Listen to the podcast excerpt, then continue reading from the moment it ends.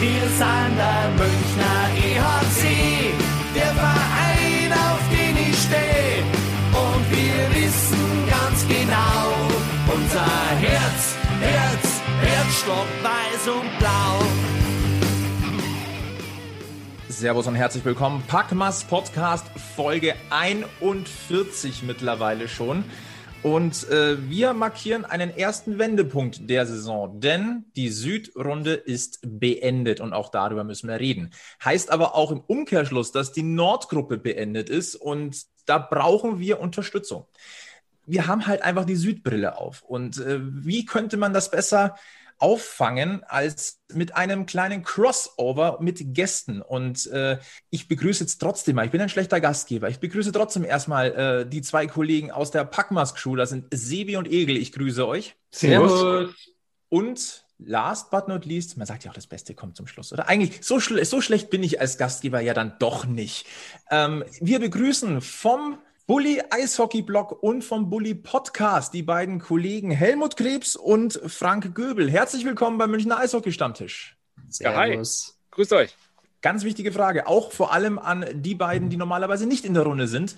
Ähm, Stammtisch heißt Kaltgetränkezeit. Wie schaut's aus? Ach was. Helmut, das ist ein Podcast, der darf man Bier trinken.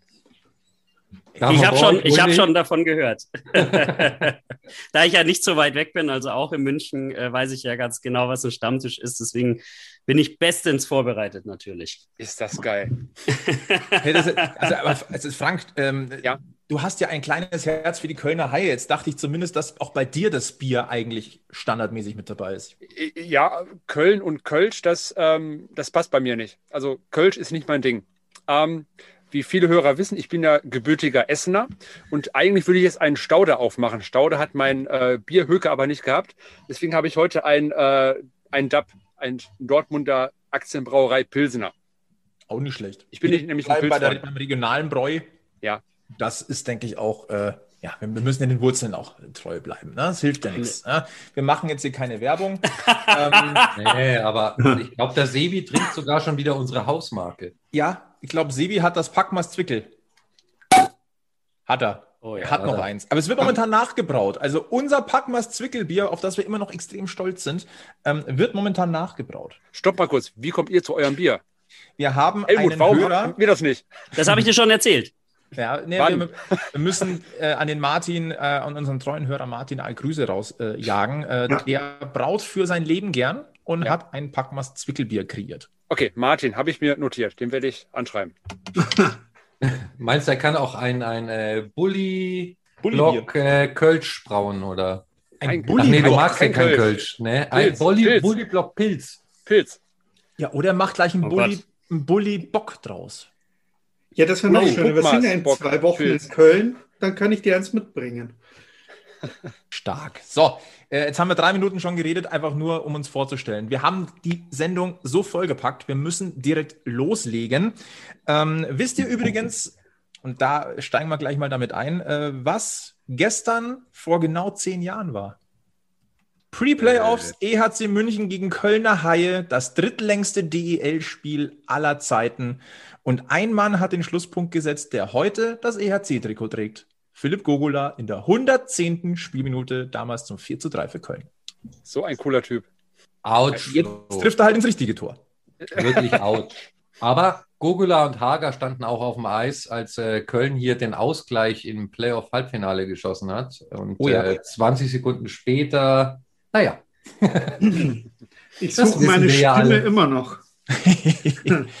also, ich wollte eigentlich nur hinleiten, dass wir auch ein historisches Datum haben. Aber diese sechs Drittel damals, äh, dritte Verlängerung, 110. Minute das Tor, ha? Da haben die Haxen danach schon ein bisschen wehgetan. Den Spielern wahrscheinlich mehr als uns, aber wollte ich nur mal reinwerfen. Die Südgruppe wurde beendet äh, vom EHC Red Bull München durch einen 2 zu 1 Erfolg über, über die Schwenninger Wild Wings. Ähm, ein bisschen auf dieses Spiel müssen wir noch gucken, bevor wir aufs große Ganze gehen, denn es hat sich ein bisschen was nochmal getan. Ein Spiel, das nicht uninteressant war in relativ vielen Aspekten.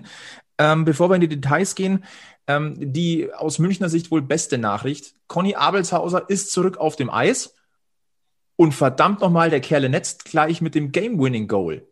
Und wenn man sich Conny Abelshauser angeguckt hat, in diesem Moment, als er eingenetzt hat, ein Blick in sein Gesicht, das hat Bände gesprochen. Vielleicht, vielleicht darf ich Helmut gleich mal dazu holen, äh, den Bulli-Vertreter aus München wie du gesagt hast, man hat es ihm so richtig angesehen und ich glaube, wir alle gönnen ihm das total nach seiner Verletzung. Ich glaube, er hat erst vier oder fünf Spiele jetzt gemacht. Ich glaube, das war sein fünftes in der Saison. Dieses Tor, das war einfach Genugtuung auch für ihn. Also ich habe mich da so super gefreut für ihn. Ich glaube, uns geht es allen so, oder?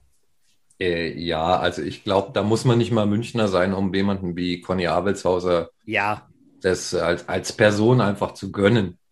Ähm, und auch nach dem Spiel hat er dann noch so ein bisschen Faxen gemacht mit JJ Peterka. Und äh, da hast du schon gesehen, da ist die Erleichterung groß. Das und vor allem schön rausgespielt. Also das war ja auch noch ein cooles Tor. Der Conny macht halt dann auch immer die schönen Tore.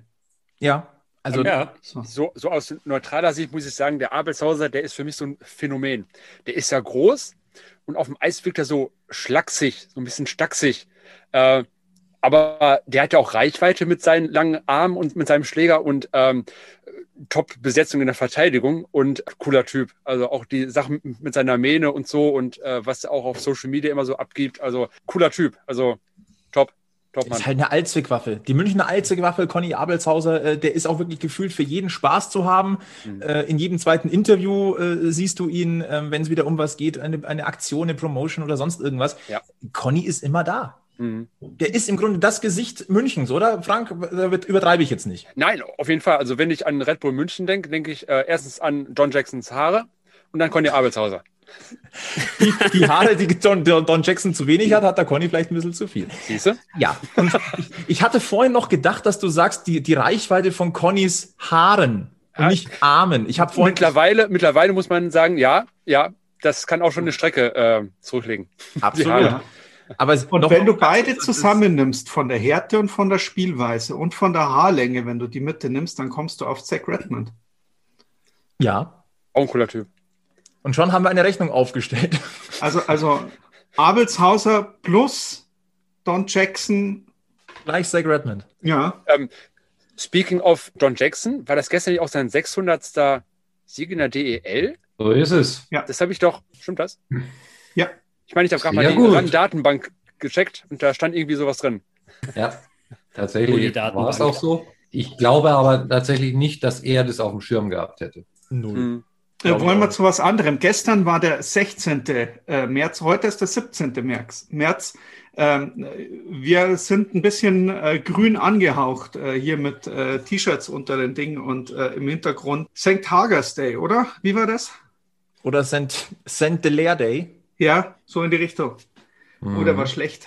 Oh, der war richtig mhm. schlecht. Und das merkt man auch. Der war richtig die schlecht. Stimmung hier ziemlich. Aber soll ich euch was sagen? Ich schneide heute und das bleibt drin. So. Nee, das bleibt drin, weil, ganz ehrlich, es ist ja auch eine super Überleitung, weil über Patrick Hager unter anderem müssen wir sprechen. Äh, ähm, absolut. Und ich glaube auch, das war der Gedanke von Sibi, dass wir ja. jetzt äh, direkt auf Patrick Hager überleiten. Wir sprechen, ich wollte eigentlich noch gar nicht hin, aber jetzt müssen wir da hin, es hilft ja nichts. Patrick Hager und Mark Vokes haben, ich weiß nicht für wen, aber also für mich war es ein bisschen überraschend, die Reihen getauscht. Ich habe damit jetzt nicht unbedingt gerechnet, aber letztendlich sahen die Reihen ein bisschen anders aus und äh, Patrick Hager hat an der Seite von Chris Borg und Trevor Parks in der Sturmreihe gespielt, währenddessen Mark Vokes an die Seite von Yassin Elis und JJ Peterka gewechselt ist. Was ja. sagt die Radio Wiesenfeld Crew? Also ich habe gestern äh, erfahren äh, von auch einem treuen Hörer, dass Mark Vokes vorher fünf Spiele lang nicht gepunktet hatte, was für Mark Vokes quasi eine Ewigkeit ist. Ungewöhnlich. Ich glaube, das war schon eine Maßnahme, um, um mal wieder was Neues zu probieren und das kannst du ja in der Phase der Saison auch.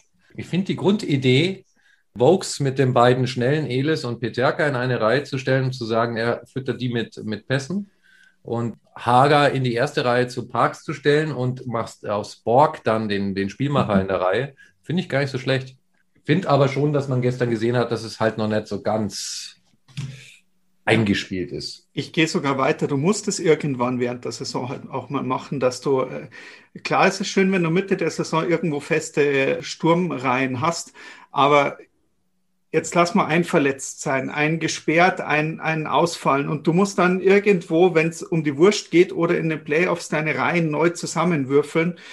Da muss man sich davor schon mal irgendwo auch die Gedanken machen. Und man hat ja auch in dem Mannheim-Spiel davor gesehen, dass man sich jetzt zum Beispiel auch auf diese oder in, in den paar Spielen davor, dass sich die Gegner schon sehr gut auf die Vokes-Reihe mit äh, Borg und Parks eingestellt haben. Also man hat sich durch das, dass das so fest war in, in, in der letzten Zeit, kommt man bei den Gegnern schon merken, durch das, dass wir jetzt auch hatten, kein, nicht die schlechtesten Gegner hatten und die mit relativ guter Mannschaftsstärke da waren und viel Zeit für die Vorbereitung war, hast du schon gemerkt, auch bei den Gegnern, dass jeder seine gegnerische Sturmreihe hatte und dass jede Reihe gut drauf eingestellt war. Also ich mhm. meine, gutes Videostudium, das war vor zehn Jahren vielleicht noch eine Geschichte für die großen Vereine, aber mittlerweile haben das die, die kleineren Vereine oder, oder die kleineren Teams auch schon sehr gut drauf, sich auf den Gegner einzustellen.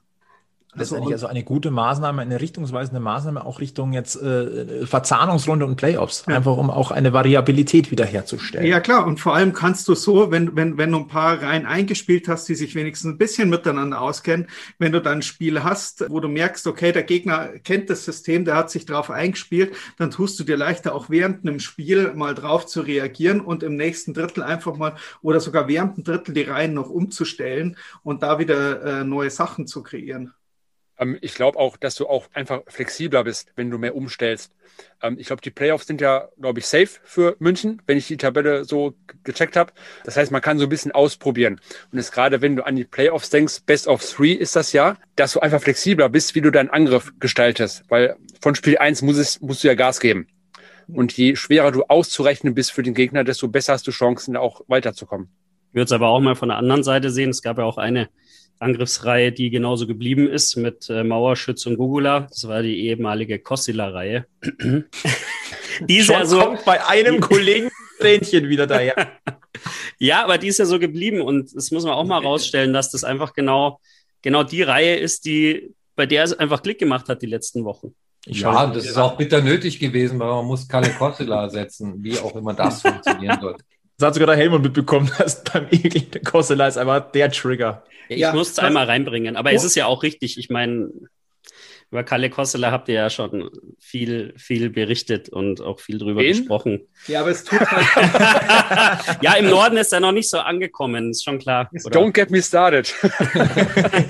ja, aber, aber Kossela, um, um da jetzt einfach mal äh, den Finger weiter in die Wunde zu legen, wir oh. haben ihm ja eigentlich ein paar Einsätze in der NHL gewünscht, dann äh, direkt hm. äh, bei, de, bei den Maple Leafs. Nein. Gewünscht. Nein. Ge gewünscht, gewünscht Helmut. ja. Gewünscht. Ja, also wir haben, wir haben ja durchgesagt, wir wünschen es ihm, dass er dort zum Einsatz kommt. Wenn man sich jetzt aber so seine Statistiken aus den letzten Spielen anschaut, ja, wäre er doch wohl Penalty, besser in München geblieben. Ja, ein verballerter Penalty, ein Penalty schießen und so. Das wäre ihm hier natürlich nie passiert. Nebenbei, ich frage mich tatsächlich, ob man jemanden einen Einsatz bei den Maple Leafs wünschen sollte, aber das ist jetzt Ansichtssache. Es ist sehr, sehr große Ansichtssache, ja. mit dem kurzen naja. Blick Richtung NHL. Wir ja. Gerade mit bisschen mit Dominika Huhn. Ja. Da schaut es ja ähnlich ähm, traurig aus. Ja, also seit einer Woche schon gar nicht mehr gespielt, wenn ich das jetzt so richtig im, im Kopf habe. Nee, länger. Letztes, letztes Spiel war der, der 6. März bei ihm. Ja. Also er ist äh, sogenanntes äh, Healthy Scratched, also ja. so nennt sich das. Ähm, er ist quasi der überzählige Spieler, der auf der Tribüne ist. Es gibt, meine ich auch, ich glaube, ihr hattet das auch mal äh, verlinkt oder, oder geteilt bei Twitter, meine ich, ähm, ein Foto von ihm auf dem Eis mit Leon Dreiseitel. Also er, er ist im Prinzip der überzählige Spieler gerade ja. so in Edmonton. Ja, das ist etwas, was die Münchner Seite des Lebens nicht so gerne sieht. Äh, man fühlte ja immer noch so ein bisschen, das ist unser Bub da drüben. Ähm, ja, auch immer bleiben. Würde auch immer bleiben. Und äh, es ist schon, da macht man sich ein bisschen Sorgen. Also wir wünschen ihm natürlich, dass er da drüben sich durchbeißt und dass er da noch eine, noch viele, viele Jahre erfolgreich spielt. Momentan ist es eine Talsohle.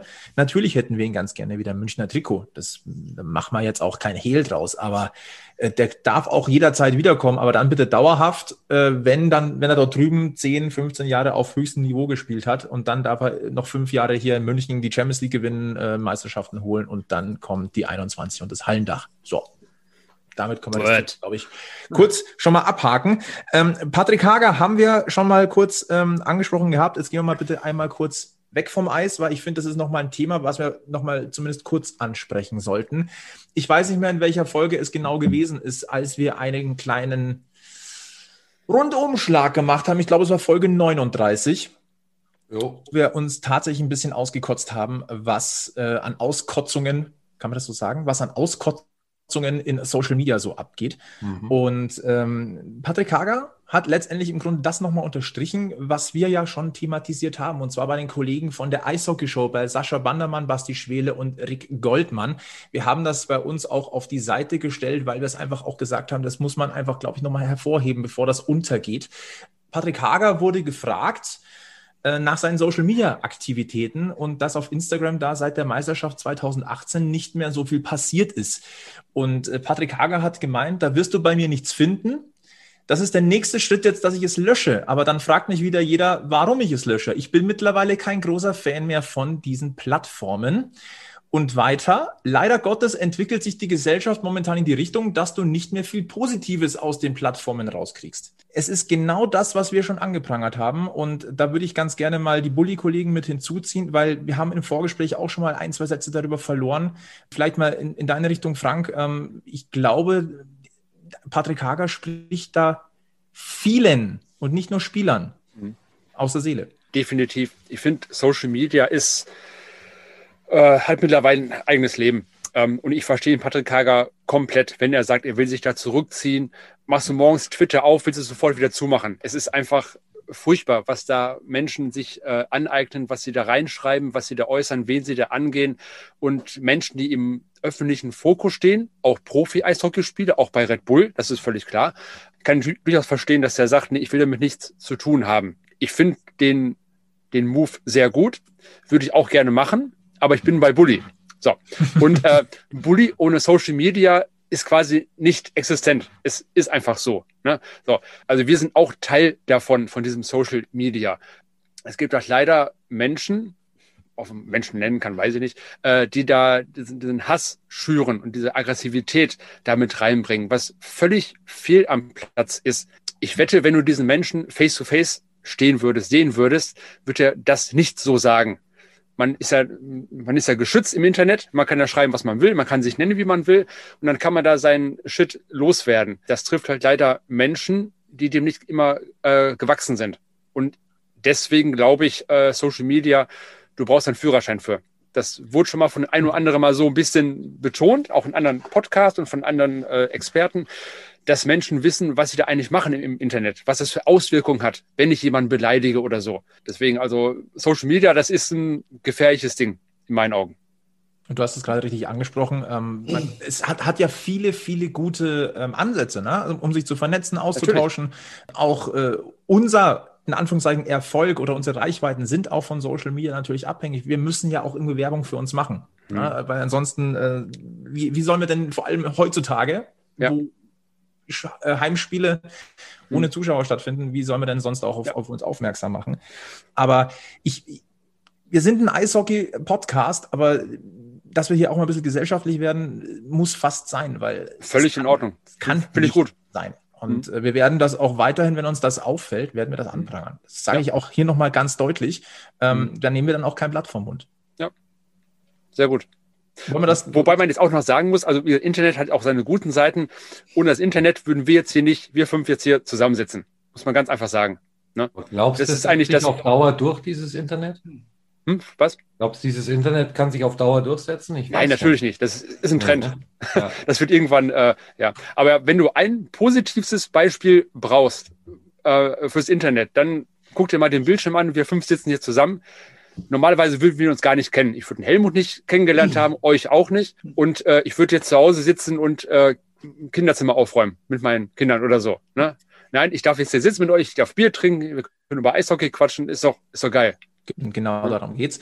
Und äh, vielleicht noch ein Wort dazu. Ähm, es ist schade, aber verständlich, dass ein Patrick Hager sagt, ähm, er möchte sich dort zurückziehen und mhm. er wird auch selbst bei einer erneuten Meisterschaft äh, da sein Gesicht nicht reinhalten, weil er sich das, ich zitiere, das einfach nicht mehr geben möchte. Ja. Es ist sehr bitter, denn letztendlich ist Social Media eine Option, auch seinen Spielern und seinen Vereinen nahe zu sein und vielleicht auch mal Einblicke zu bekommen. Mhm. Vor allem in Zeiten, in denen wir jetzt leben. Ja. Und das, Patrick Hager hat keinen Bock mehr. Absolut nachvollziehbar. Es ist aber schade, weil mhm. es ist eine vertane Möglichkeit, ähm, wo sich dann aber auch der ein oder andere einfach mal so vielleicht ein bisschen hinterfragen sollte. Es ist ein schützenswertes Gut. Mhm. Respekt muss immer da sein, Kritik darf immer da sein, aber ja. bitte nie auf die persönliche Ebene.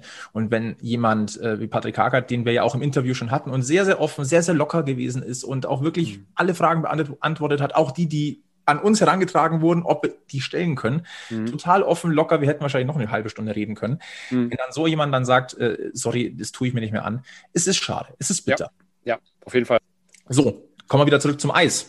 Und deswegen nochmal zurück an die Seite von Conny Abelshauser, denn an dessen Seite hat jemand kein Comeback gefeiert, sondern er hat sein EHC-Debüt gefeiert. Und das ist der, ist der singende Abwehrspieler, Matthew Mayoni.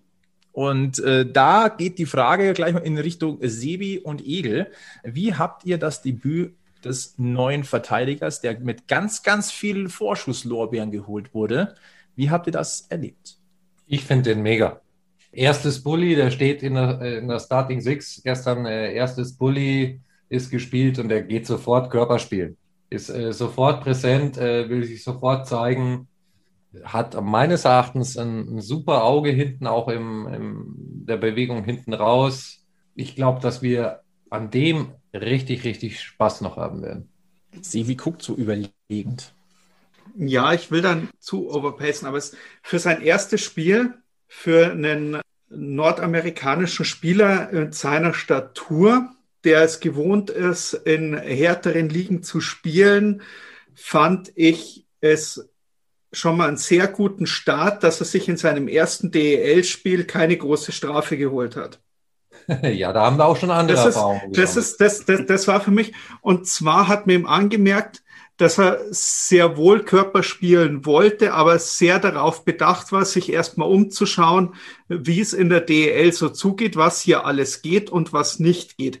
War zu Drittelpausenbeginn dann auch nochmal bei den Schiedsrichtern, hat, hat sich da auch nochmal höflichst erkundigt, was jetzt da gerade so, äh, also wir, wir kennen es anders. Äh, viele andere Spieler in seiner Statur holen sich meistens in ihren ersten DEL-Spielen gleich mal noch eine große Strafe ab, weil sie vollkommen ja, äh, gleich mal Zeichen setzen wollen. Ja. Er hat unaufgeregt gespielt für mich. Er hat einen, einen sehr soliden defensiven Part übernommen, hat auch nicht versucht, irgendeinen Schmarrn zu machen, sondern äh, gut die Scheibe dann wieder tief gebracht.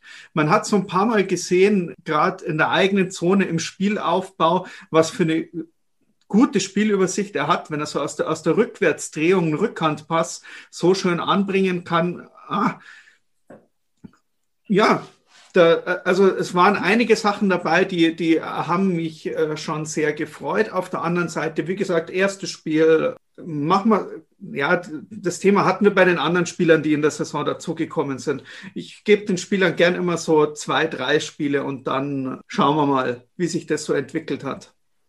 Da, dabei soll man es jetzt auch belassen. Ähm, ich habe auch nichts anderes erwartet bei Sebi, aber ich bin auch da vollkommen bei dir. Nach einem Spiel brauchen wir jetzt nicht viel sagen. Aber der erste Eindruck, der war schon mal ganz ordentlich. Bevor wir jetzt auf das große Ganze gehen, vielleicht noch ein, zwei Zahlen ähm, aus Münchner Sicht, nachdem die Südrunde beendet ist. Das ist jetzt ja auch nicht so uninteressant. Das ist ja, wie gesagt, die erste größere Zäsur. Ähm, Topscorer Philipp Gogula mit 23 Punkten. Bester Schütze Trevor Parks mit 15 Toren. Bester Vorlagengeber Chris Borg mit 19 Assists. Die meisten Schüsse gibt Yassin Elis ab, 163 in den bisherigen Spielen. Das ist auch nicht zu verachten. Die beste Plus-Minus-Statistik, Yannick Seitenberg mit plus 15, gefolgt von Philipp Gogula plus 13 und dann jeweils plus 12 bei Frankie Mauer, Mark Vokes und Zach Redmond. Da könnten, über Zach Redmond könnten wir noch Folgen machen. Also, das heben wir uns noch auf. Da ist noch bei dieser Zach Redmond-Folge wäre ich auch gerne dabei, weil ich ihn auch ziemlich cool finde. Hat, man hat auch das Gefühl, Zach Redmond strahlt so ein bisschen über Münchens Grenzen hinaus. Also der mhm. wurde, glaube ich, schon, es gibt eigentlich keinen Eishockey-Podcast, der, der, sich mit der DL beschäftigt, wo Zach Redmond nicht schon mal gefallen ist. Ja. Der auch einfach gut ist und auffällt und eigentlich nie negativ auffällt, weil er irgendwie überhart oder was spielt, sondern immer nur positiv auffällt. Mhm. Der, echt der Glücksgriff, der Kerl. Das und ist vor allem Rockstar. Grinsen im Gesicht immer. Das ist das, was ich an ihm so faszinierend finde. Der fährt dich um und grinst dabei noch. das ist ein Rockstar bei uns, muss man so sagen. Ja. ja. Zach Redmond ist der Liam Gallagher in unserem jo. Team. So sieht's aus. Ist so. Wunderbar. Mate. Dann wollen wir, wollen wir, wir haben auch viel Kritik ge geübt am EHC Red Bull München. Aber Stand heute, 17.03., Mittwochabend, der EHC Red Bull München das bully-stärkste Team der DEL mit 53,55 Prozent. Und das ohne Kosseler. Und das ohne Kosseler. Der hat natürlich mitgeholfen. Der hat natürlich mitgeholfen. Ist ja ganz klar. Das ist ja vollkommen logisch. War, war Mark Vox nicht gestern irgendwo mal eingeblendet, irgendwo bei 59 Prozent? Ja. Also, Aber gestern haben wir tatsächlich in der Bully-Statistik verloren. Also das hat uns ein bisschen runtergezogen. Nee, grundsätzlich sind wir stark am Bully-Punkten. Das siehst du auch in fast jedem Spiel. Und das ist schon ein wertvoller Faktor. Dann haben wir die Überzahlquote, die ja auch sehr oft gescholten wurde von uns. Da geht es langsam so ein bisschen nach oben. Die liegt jetzt bei 15,46 Prozent. Das ist Rang 11 in der DEL. Ja, ist noch nicht schön, aber mühsam nähert sich das Eichhörnchen. Was die Unterzahlquote angeht, auch deutlich verbessert. Mittlerweile auf Rang 5 der DEL mit 83,33 Prozent. Das hat sich auch schon mal schlimmer angefühlt. Das reicht dann erstmal für die Sta äh, Zahlenstatistik, hätte ich jetzt gesagt. Das, äh, aber muss einfach auch mal angeführt werden. Weißt du, was oh. übrigens auch an dieser Zäsur eine gute Nachricht ist? Leg los. Ich bin sehr froh, dass dieses Südkram jetzt ein Ende hat. Oh ja. Ich will den schon sehr südlich nahe treten, aber ich kann äh, Schwenningen, Mannheim, Augsburg und Co. gerade nicht mehr sehen. Nicht? Nee.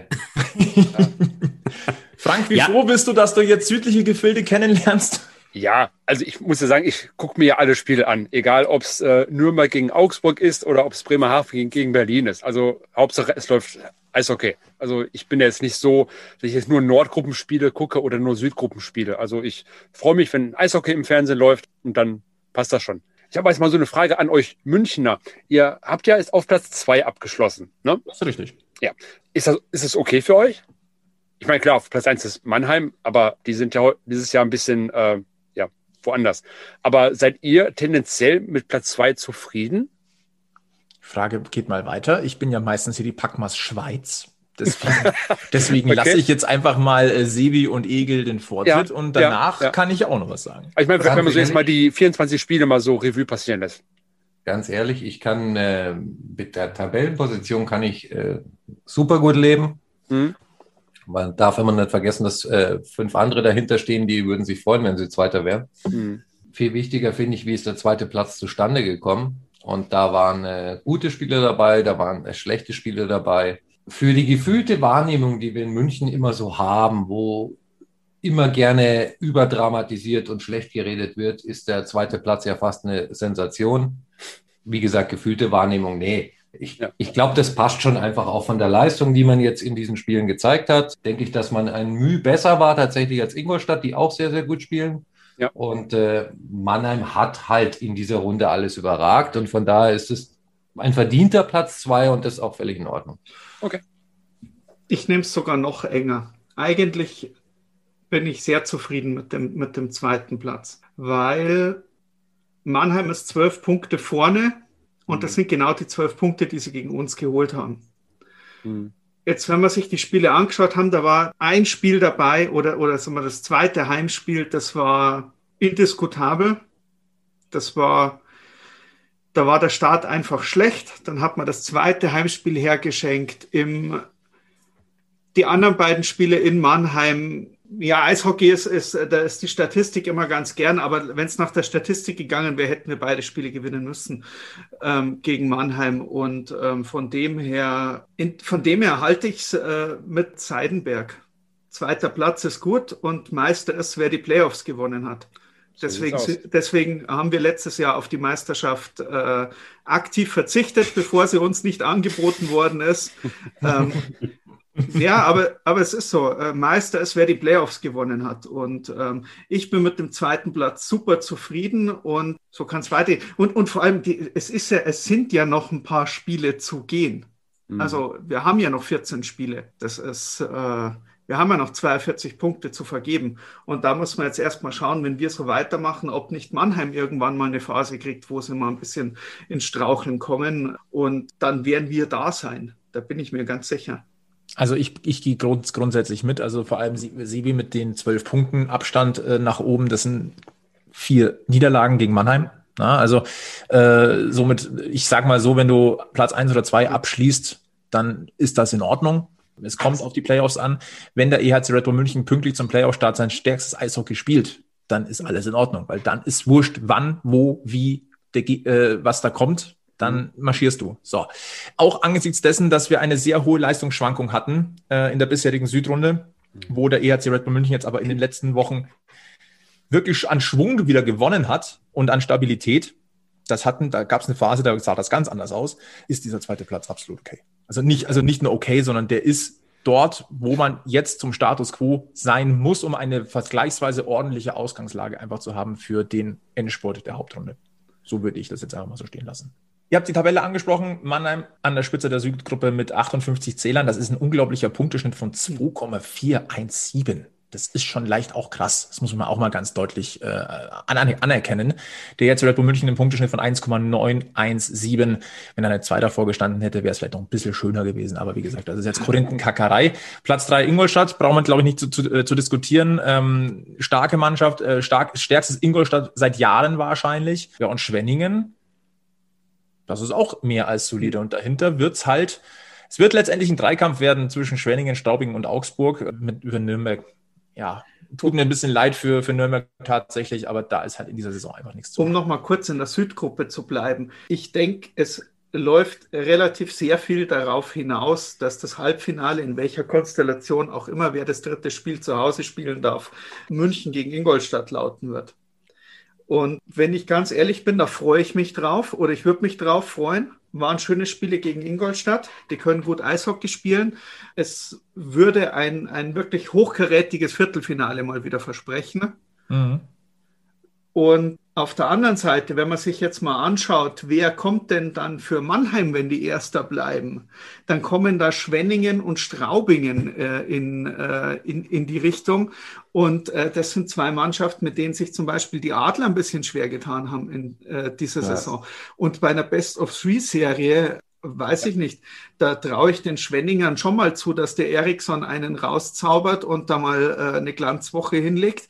Oder dass, äh, wenn es um Straubing geht, dass der Pokel äh, mal wieder der Trainerfuchs ist, als dem er ihn öfter schon äh, gekannt hat und seine Mannschaft gut auf den Gegner einstellt. Und ähm, also ich glaube, dass Schwenningen wird, weil die spielen besser Eishockey. Ja, aber, aber wie gesagt, also da, da ist es auch noch nicht vorbei. Also Playoffs dieses Jahr, ich glaube, das wird, äh, das wird ganz großer Sport.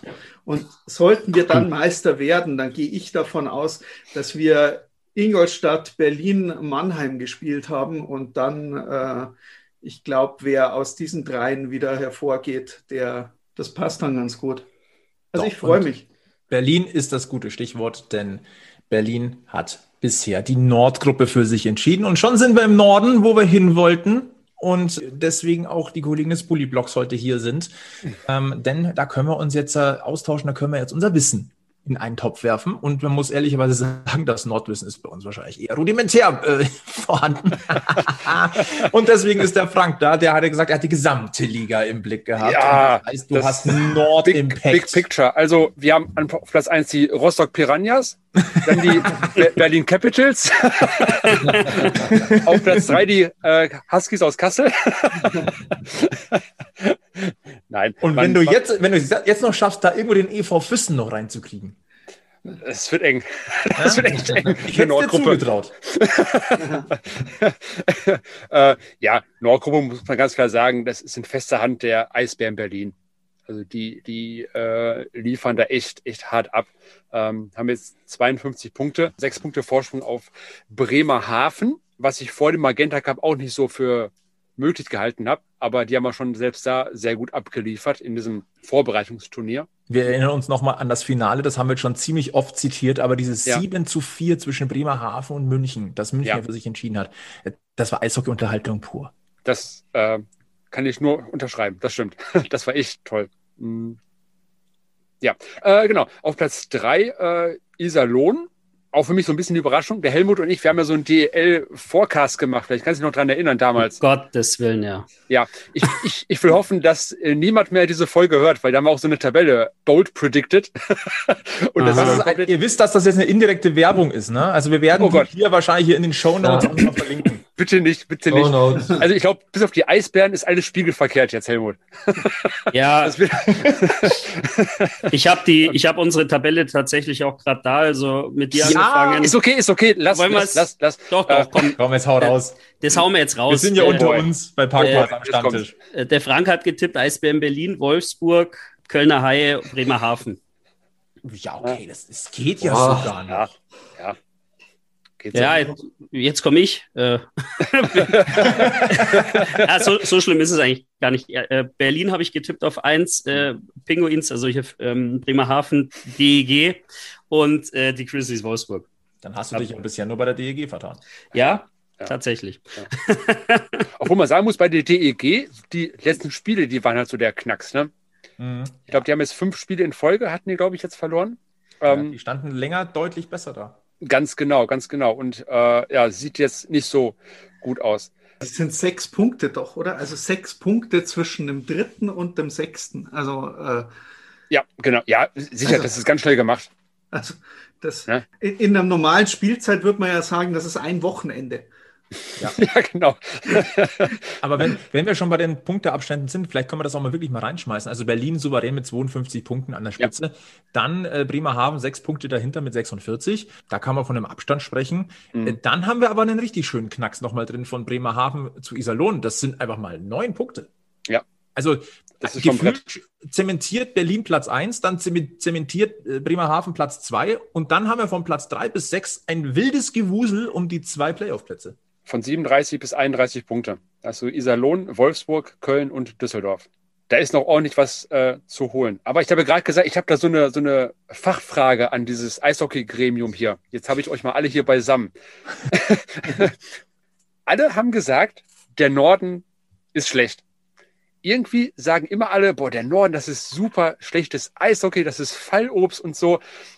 Ist mir persönlich völlig egal. Aber woran macht man so etwas fest, so eine Meinung? Woher sagt man, diese Liga oder diese Nordgruppe ist einfach nur schlecht? Wie kommt das zustande? Könnt ihr mir das irgendwie beantworten? Fang jetzt ich mal an, oder? Ja, Weil ich glaube, mal an. ich bin noch der Neutralste. Ja, ja cool.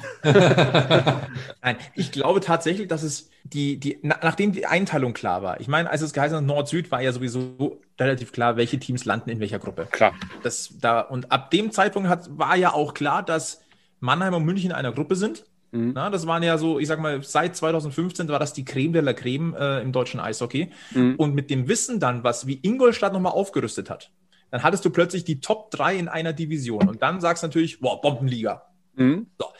Das hat aber erstmal mit dem Eishockey ja an sich, was auf dem mhm. Spiel äh, oder, was auf dem Eis passiert, erstmal relativ wenig zu tun. Weil mhm. du kannst zwei super Mannschaften haben, die sie neutralisieren. Das kann richtig scheiße sein. Ja. Auf gut Deutsch gesagt. Oder es passiert das wie beim letzten Spiel von Mannheim und München, dass du, dass du eigentlich nicht mehr zum Durchatmen kommst, weil du denkst, verdammt nochmal, das hätte auch 0-0 theoretisch wieder ins Penalty schießen gehen können mit 0-0 und jeder, jeder hätte gesagt, boah, ein Monsterspiel. Hab's ja schon mal in München, ich erinnere ja. mich. Aber ich glaube, und dann alleine auf diese Konstellation der Mannschaften sind, ich würde mal sagen, 80 Prozent der Leute draufgesprungen. Ja, ist ja eh klar. Da hast du, Top, da hast du jetzt die Top 3, hat ja jeder Recht, der das sagt. Oh, ist der ja. Norden schlecht. So. Ja. Natürlich ja. ist es das nicht. Ja. Aber es ist leicht, auf so eine Meinung aufzuspringen. Und ich nee. glaube, das hat sich dann eher weiter potenziert. Also Aber ganz ehrlich, ähm, es sind die letzten sechs deutschen Meisterschaften sind alle in den Süden gegangen. Du hast in der Südgruppe drei der vier Champions äh, League Teilnehmer, also der Top 4 aus, aus der letzten Saison. Und im Norden hast du halt die Eisbären, aber du hast halt auch Krefeld. Aber Im Süden hat, hast du Nürnberg. Ja, ja die sich mittlerweile äh, gefährlich den Krefeld-Pinguinen annähern, was den äh, Punkte- und Tore-Schnitt angeht. Aber ich bin da auch beim Egel, wenn man sich jetzt allein die Tabelle vom letzten Jahr anschaut. Erster, zweiter, dritter München, Mannheim, Straubingen. Gut, danach kommt äh, Berlin, Bremerhaven. Dann kommt aber schon Ingolstadt, von denen man am Anfang der Saison oder vor, vor dieser Saison ja wusste, die haben einen Hammerkader verpflichtet. Das heißt, mhm. und jeder ist eigentlich, eigentlich ist man davon ausgegangen, dass die Straubinger versuchen, da weiterzumachen, wo sie letztes Jahr aufgehört haben, um hier nochmal ein Zeichen zu setzen. Von dem her war eigentlich schon mal klar, okay, du hast im Süden schon mal drei Mannschaften, die du aus, also zwei Mannschaften mit München und Mannheim, die sowieso top in der Liga sind, mit Straubing einen, von dem man es erwartet hat, von Ingolstadt, dem man es auf dem Papier her zugetraut hat. Und dann hat man natürlich aus dem Magenta Sport Cup die Schwenninger Wildwings noch auf dem, äh, auf dem mhm. Schirm gehabt, die da überzeugt haben. Und äh, von dem her fand ich das schon. Und aus dem Norden, ja, man wusste, Düsseldorf hat sich jetzt nicht ganz so blöd verkauft, war halt Ding. Äh, Köln und Iserlohn haben am Anfang gar nicht mitgespielt. Krefeld war Chaos pur. Chaos pur. Wolfsburg wusste man auch nicht so genau. Das wussten sie ja selber die erste Hälfte der Saison nicht so genau, was sie eigentlich machen wollen äh, und wie sie spielen wollen. Die haben sich ja auch erst jetzt so in den letzten Spielen gefangen. Und ähm, ja, von dem ja. her bei Bremerhaven, ja, Bremerhaven ist solide, da weiß man, was, du, was, was man kriegt. Ob Bremerhaven äh, in der normalen Tabelle auf Platz 4 stehen würde, wenn, wenn alles verzahnt ist, weiß ich immer noch nicht. Äh, von dem her würde ich sagen, ja, ich würde schon dabei bleiben, dass die Spiele stärker sind oder, oder die, die, die Mannschaften an sich stärker sind.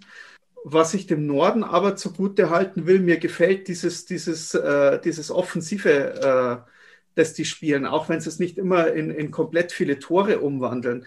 Aber es hört ja außer uns keiner zu, oder? Natürlich. Natürlich nicht. Nein. Nein, nein, ich, ich kann offen reden. Also ich mag dieses Jahr die Iserlohn Roosters ziemlich. Was? Oh boy.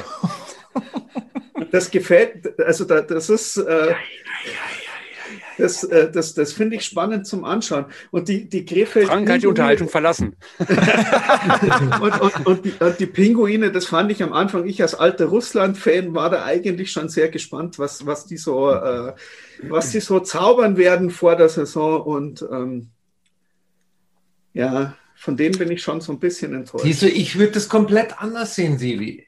Ganz ehrlich, äh, ich gebe dir recht, Berlin und äh, Bremerhaven, aber dann ist Iserlohn schon die Nummer drei. Ja, weil die schönes Eishockey spielen. Im Ernst, Iserlohn? Ist der Egel ein voreingenommen oder so?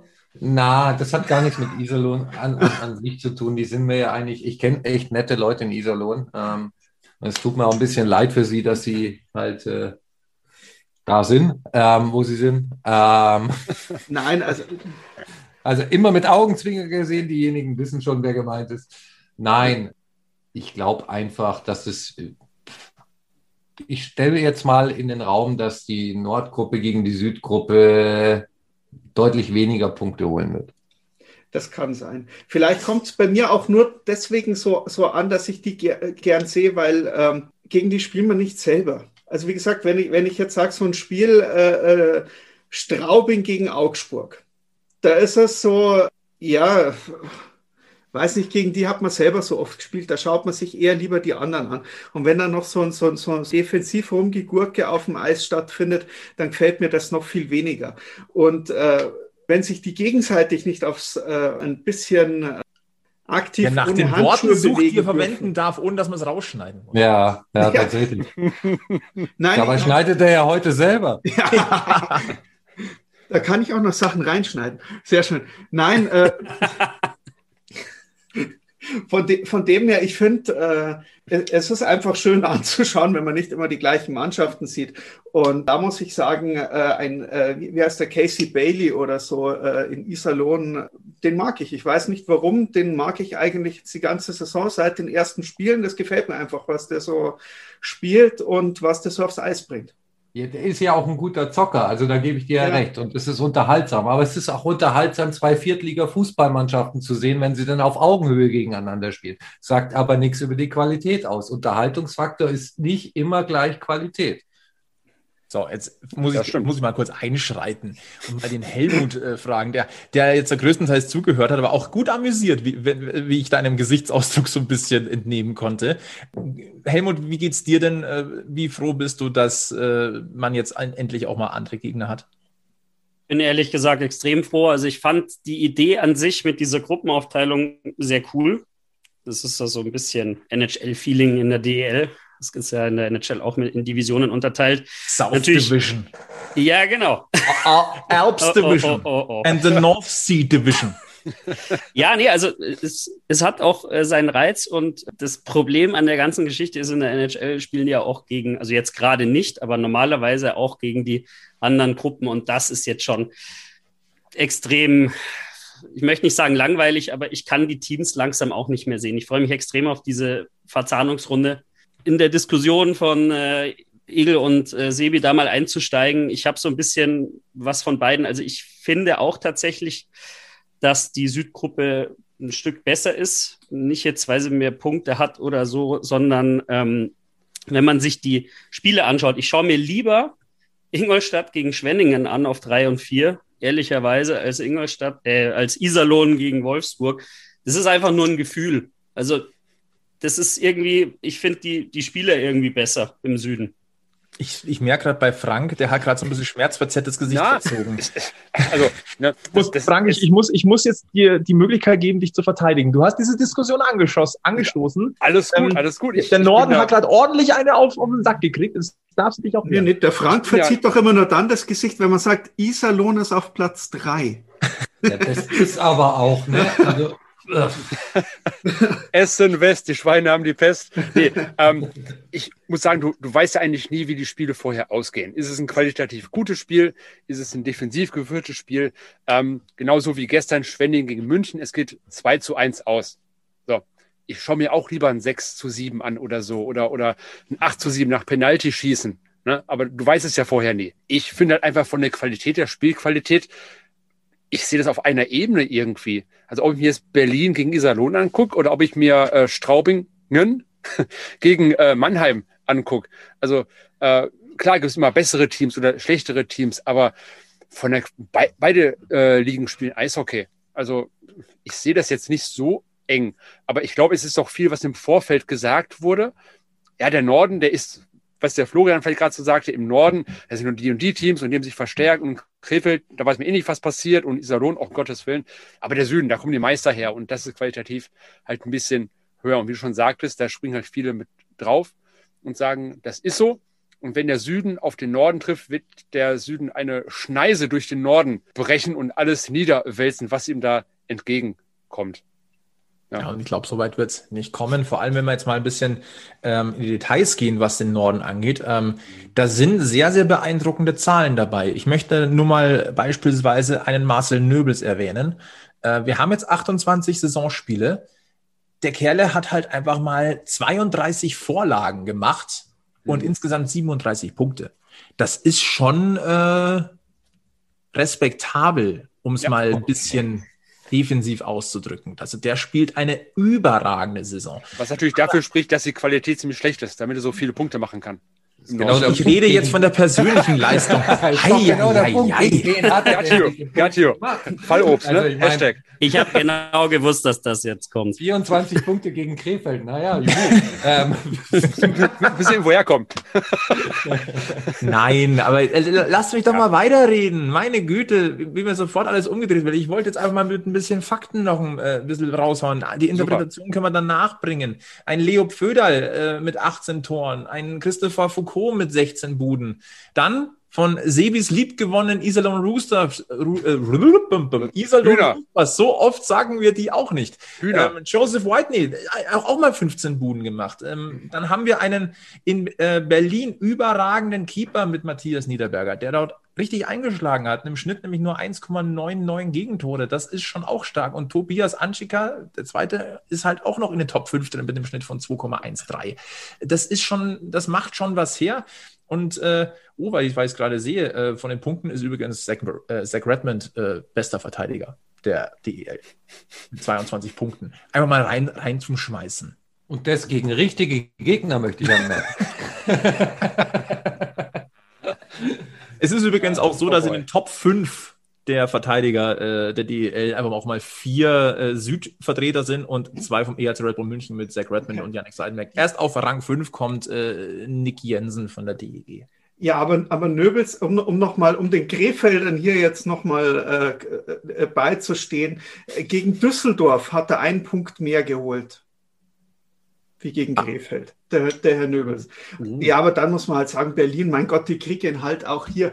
Was waren denn die letzten drei Spiele? Oder die, das, waren äh, Iserlohn, da haben sie Hallo. nur fünf geschafft, aber danach kamen halt äh, die, die, die Machten vom Rhein. Hier äh, die Kölner Haie sechs Tore, die Düsseldorfer EG acht Tore. Also die Macht von Rhein ist ja sowieso ein gutes Stichwort, wenn du die Tabelle anschaust, ist äh, das Eishockey im Rheinland unter uns gesagt ähm, in einem desolaten Zustand. Ja. ja. Ich, ich, warte auf einen Brennpunkt der Kollegen der Shorthanded News. ja, ja, ja. Schönen Gruß nach Düsseldorf. Ähm, ja. ja. Aber, aber, ich finde, das, das Thema, Thema Krefeld, das können wir eh so ein bisschen ausklammern, weil die spielen in zwei Jahren eh in der KHL. Die sind eigentlich schon so gut für weg. Ja, das glaube ich auch. Ja. Wir müssen dann eh nochmal googeln, was, was Pinguin auf Russisch heißt. Hatte jemand schon mal nicht erfolgreich gemacht, glaube ich. Ja, also zumindest bei, beim, bei der Aussprache scheitern wir dann wieder ko ja. kollektiv. Nein, aber es ist halt wirklich so, äh, Eisbären Berlin jetzt mittlerweile die beste Offensive der DEL mit 98 Buden in 24 Spielen. Hashtag Fallobst. Ich weiß, es kommt gleich nochmal. Hm. Super. Hey, aber immerhin, der ERZ ja. München mit, auch mit 90 Toren, ne? Nur mal so nebenbei. Ja, das, wie gesagt, das waren die letzten zwei Spiele. Da haben wir halt nur zwei Buden gemacht und Berlin 14. Also da haben die halt. Ähm dann stellen wir mal die Frage andersrum und kommen zur Verzahnungsrunde. Auf welche Duelle freut ihr euch am meisten in der Verzahnungsrunde? Die Antwort ist wahrscheinlich eh klar. Also ich freue mich auf Bremerhaven gegen Iserlohn. das wird ein Topspiel. Das ist aber, ist aber nicht verzahnend. Das ist, ja ist, ist, doch egal. Ist, ist egal. Ich freue mich auf das Spiel, weil das gibt es nicht mehr. genau. Nein, ich, ich glaube, alle, alle gucken auf Berlin gegen Mannheim. Das ist ja so die, die Branchenführer der jeweiligen äh, Ligen, der jeweiligen Division. Ich glaube, da wird auch von außen her medial ähm, Erster gegen Ersten. Das ist eigentlich das Beste, was du in Deutschland kriegen kannst. Das sagt der Münchner Podcast, verstehst du? Ein kleines bisschen weh. Das sagt er im Münchner Podcast. Ich sag von außen, von außen. Ja, ja ich sage jetzt, jetzt. Und was sagst du hier? bisschen weh. Also ich persönlich freue mich ja immens auf das Duell Krefeld gegen Nürnberg. Wollte ich auch gerade anführen, ja. Umgedrehte Tabelle. Das wird mal interessant. Das wären mal, eigentlich wären es Playdowns. Obwohl, ich glaube, dann hast du letzter gegen letzten das beste Eishockey, was du jemals gesehen haben wirst. Bestimmt. Wenn also du denkst, boah, definitiv. das wird eine Shitshow werden, aber dann zaubern die da ein 10 zu 9 oder so nach Penalty-Schießen. Kann passieren. Möglich ist es. Das ist ja das Schöne am Eishockey, es ist alles möglich. Definitiv. Und was wir noch auch noch mal kurz mal mit thematisieren müssten, ist natürlich auch diese immense Spieldichte, die jetzt auf uns zukommt. Also beim EHC Red Bull München sind es halt einfach 28 Spiele in 14 Tagen. Ja, und da hast du halt jetzt auch einen Vorteil, dass äh, langsam ein paar Genesene kommen, man ein bisschen auf Kadertiefe gebaut hat. Und wir werden noch sehr dankbar dafür sein, wenn der eine oder andere Stammspieler mal ein bisschen rotieren kann und ein bisschen sitzen kann. Und ich glaube tatsächlich, dass auch das in dieser Nord-Süd-Verzahnung ein ganz entscheidender Faktor ist. Die Tiefe der Kader, wie viele Pausen kannst du ja nehmen und wie, mit wenig Verletzten kommst du da raus. Ich muss mich also mal äh, korrigieren. Es sind natürlich nicht 28 Dankeschön. Spiele in 14 Tagen. Das wäre schon ganz wollte gerade also, sagen. Das wären jetzt einfach mal andere Dimensionen gewesen. Am, am Tag zwei Spiele. ich meine natürlich 14 Spiele in 28 Tagen. Ah, ich glaube, wir haben dich alle verstanden. Ja, Gott sei Dank. Aber nicht, dass es danach wieder heißt, äh, was erzählen die, die äh, da bei, bei Packmas ja. für, für einen Käse. Ne? Also ein bisschen vorbereitet sind wir ja dann doch. Aber es ist halt dieser Spielplan, der, der ist ich weiß nicht, ob man das schon als unmenschlich bezeichnen darf, aber das ist halt teilweise mit Back-to-Back-Games. Der EHC Red Bull München startet am Montag, den 22., also jetzt am kommenden Montag in Düsseldorf, reist dann direkt weiter nach Iserlohn, also einen Tag später spielt man in Iserlohn, dann fährt man nach Hause, um dann am Samstag äh, zu Hause auf Köln zu treffen, dann zwei Tage später zu Hause gegen äh, Krefeld, dann wiederum zwei Tage später geht's nach Köln, nur einen Tag später gegen Krefeld. Also, pff, das ist um, ähm, schon Huiui. Wenn ich da kurz einwinken darf, ähm, da geht es auch ein ganz fetter Gruß an, an Roman Baderca äh, nach Bern. Äh, der SC Bern war ja gefühlt siebenmal in Quarantäne und die haben jetzt ein Pensum von alle 1,3 Tage ein Ligaspiel. Okay. Alle 1,3 Tage ein Ligaspiel. Aber äh, du, du, hast halt vollkommen recht, der Spielplan ist brutal, heavy. Also Bern spielt und trainiert mehr, als dass sie ruhen. Das, ja. ist, das ist wirklich heftig. Äh, vor, vor allem, wenn man sich jetzt anschaut, dass wir jetzt wenigstens, oder, oder sagen wir aus Münchner Sicht, jetzt zweimal eine Woche Pause hatten zwischen jeweils ja. einem Spiel. Also man hat jetzt in der gleichen Zeit, Zeit hat man halt zwei Spiele gemacht und jetzt geht es halt dann hoch. Ähm, ja, es wird spannend. Ist nicht nur für die Spieler, sondern auch für alle äh, Fanradios und Podcasts echt eine Zumutung, möchte ich mal anmerken. Also ich glaube, da sprechen wir jetzt äh, für Bulli und für Packmas. Also die Planung jetzt der nächsten Sendungen. Ram. Äh, und fürs Boah. Radio Oberwiesenfeld an der Stelle auch noch. Ja, natürlich. Das, Wird, das wird hektisch. Ja, und wir werden auch öfters mal hin und her springen müssen. Also mhm. eine gewisse Aktualität will Bulli haben, wollen wir haben. Ähm, wir können sie jetzt auch schon ankündigen. Ähm, wir dürfen dann auch mal Bulli zu Gast sein. Ja, da freuen wir uns äh, auch drauf. Echt? Okay, Helmut? Haben wir alles schon besprochen. Haben wir alles Wie man sich gemacht. innerhalb eines Gesprächs selber einlädt. Kapitel stark. Ganz stark. Nee, aber ich finde es tatsächlich aufgrund der Spieldichte, ich glaube, es war noch nie so schwer, irgendwelche Prognosen abzugeben, weil ähm, auch in Mannheim können sich auf die Schnelle mal vier Spieler bei der Spieldichte verletzen. Dann spielst ja. du im Playoffs und dir fehlt eine erste Reihe. Dann spielst du eine Best of Three hm. und äh, hast auf einmal ein Problem.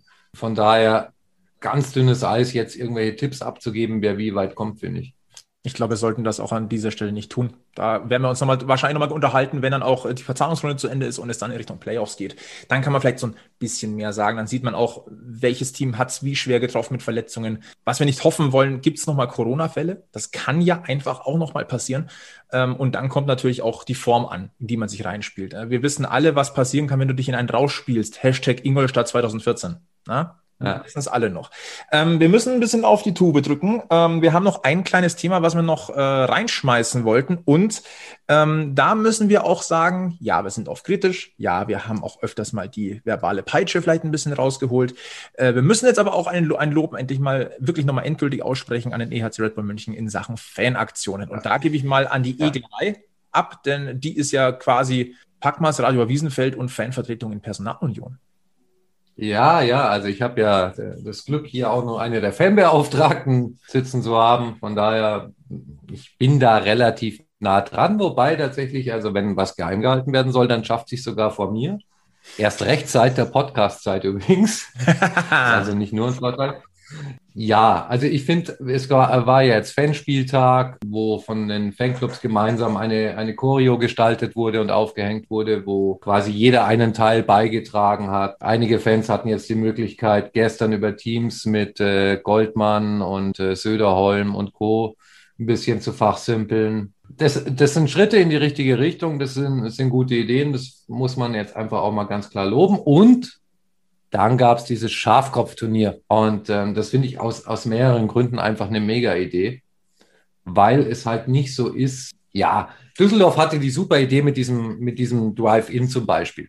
Aber das kannst du an jedem Standort kopieren. Es bleibt die Düsseldorfer Idee, sie ist super, aber du kannst es im Prinzip an jedem Standort kopieren. Schafkopf ist halt was Regionales und von daher einfach eine Idee, die zum Verein passt. Man hat Conny Abelshauser dafür auserkoren, der ohnehin äh, sehr gern Schafkopf spielt und der da einfach auch total gut dazu passt.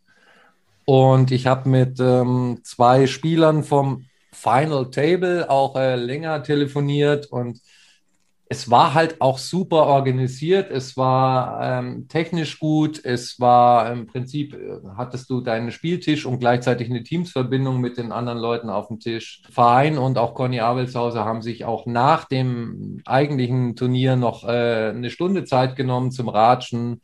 Die Spieler haben äh, eine Kiste Hacker und, äh, glaube ich, vier Dosen Red Bull mit nach Hause bekommen, äh, wurden ihnen vom Lieferanten am Finaltag geliefert ähm, damit auch da äh, Verpflegung gesichert ist.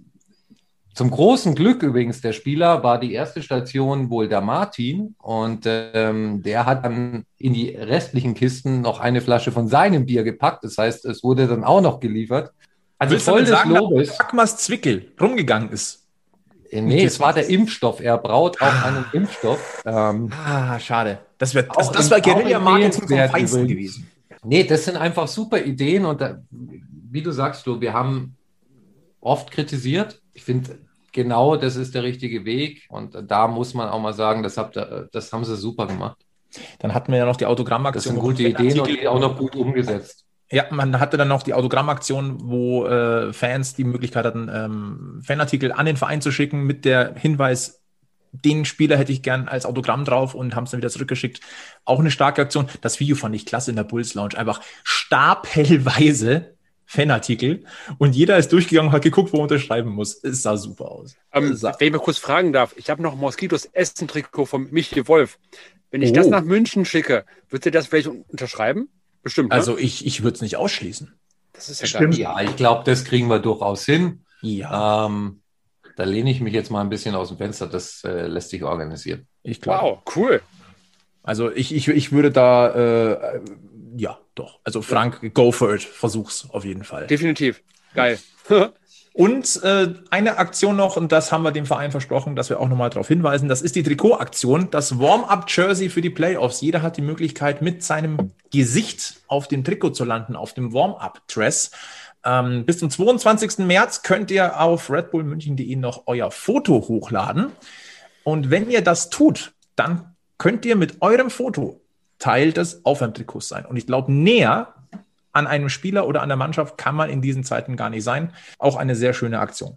Sorry. Das auch nochmal dazu. Ich stelle die Frage, wie ich sie jede Woche stelle, äh, mit dem Blick auf die Uhr. Haben wir was vergessen heute? Ja. ja Packmas Bulli-Runde. Und der Sebi sagt sofort ja. Ja, ich äh, möchte noch äh, Glückwünsche loswerden äh, an einen Münchner, der auch im Red Bulls Trikot spielt, aber in Salzburg, äh, die spielen schon Playoffs, haben das dritte Spiel gewonnen gegen Dornbirn, äh, sind 2-1 zurück in der Serie und den Game Winner hat einfach mal der Münchner Philipp Vajeka geschossen und an der Stelle einfach mal Gruß nach drüben.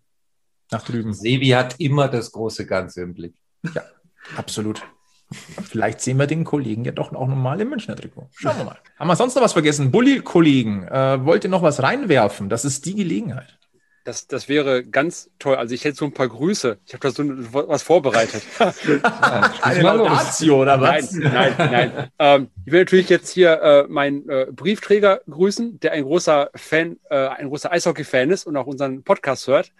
Ähm, und der auch jetzt ab sofort seinen Puckmas, äh, Packmas heißt das, ne? Packmas es, es gibt beide Ausspruchsweisen. Wir, wir, okay. wir machen es äh, bayerisch Packmas, ähm, aber es, wir, wir kommen mit beidem klar. Ja, okay. Auf jeden Fall äh, grüße ich hiermit äh, meinen äh, Briefträger und natürlich die gesamte Bully-Redaktion. Namen habe ich vergessen, aber ihr seid super. mit wem arbeiten wir eigentlich? Äh, genau. Nein, ich, ich grüße äh, Diana, Roman, Markus und Helmut hieß er, glaube ich. Genau. Und, Den grüße ähm, ich auch, ja. Ja, und äh, ich glaube, ich ähm, kann mich jetzt nur bedanken, dass wir mal hier sein durften. War echt äh, mega super viel Spaß gemacht. Und ich hoffe, dass ihr irgendwann mal auch mal bei uns zu Gast sein dürft. Denn darauf bestehen wir sogar. Mhm. Ach, so geht das jetzt. Bilateraler okay. Vertrag. Ja. okay, dann äh, rausschneiden, Sebi, ne? Nein, vielen, vielen Dank. Helmut. Ja, auch von mir, äh, Dankeschön für die Einladung. Hat super viel Spaß gemacht. Ich grüße auch den Briefträger vom äh, Frank. Und natürlich auch die komplette Bully Crew, brauchen wir jetzt ja nicht wiederholen. Ähm, gerne wieder. Und wir freuen uns auf jeden Fall auch, euch bei uns begrüßen zu dürfen. Da freuen wir uns auch drauf.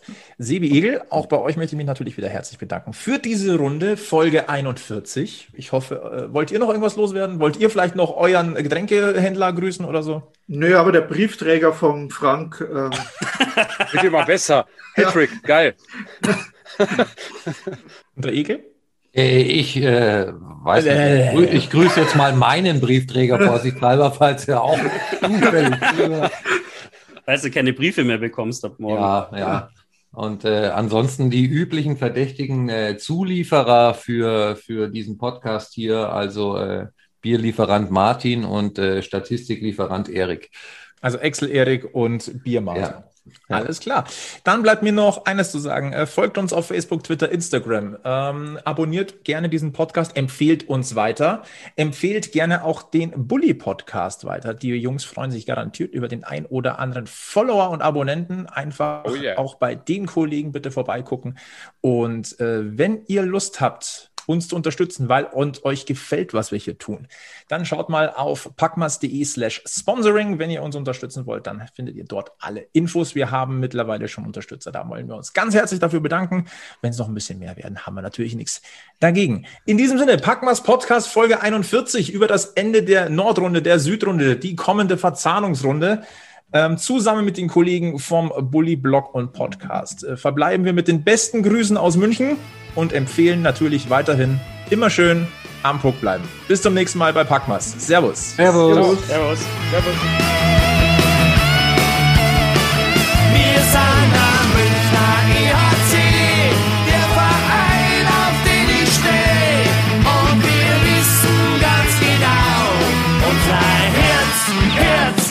Schlag weiß und blau.